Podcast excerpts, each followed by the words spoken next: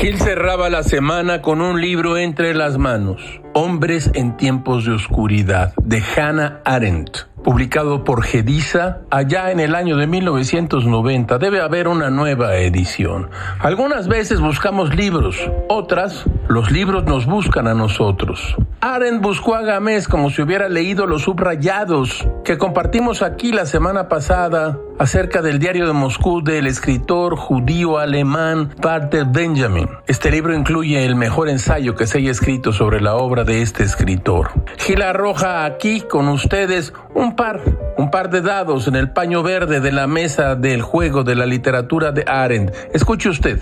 Fama, esa diosa tan codiciada, posee varios rostros y la fama viene en muchas formas y tamaños, desde la notoriedad de una semana en alguna revista hasta el esplendor de un hombre que perdura para siempre. La fama póstuma es uno de los artículos más raros y menos deseados de la fama, a pesar de que es menos arbitraria y a menudo más sólida que los otros tipos, dado que solo rara vez se concede. La fama póstuma es algo demasiado extraño como para culpar a la ceguera del mundo o a la corrupción del medio literario. Tampoco puede decirse que es la amarga recompensa de aquellos que se adelantaron a su tiempo, como si la historia fuese una carrera donde algunos contendientes corren tan rápido que simplemente desaparecen. Este es el caso de Walter Benjamin, una fama póstuma. Todo es muy raro, caracho, como diría Walter Benjamin. Cuando alguien se sube al mástil que se derrumba, tiene la oportunidad de dar una señal de rescate.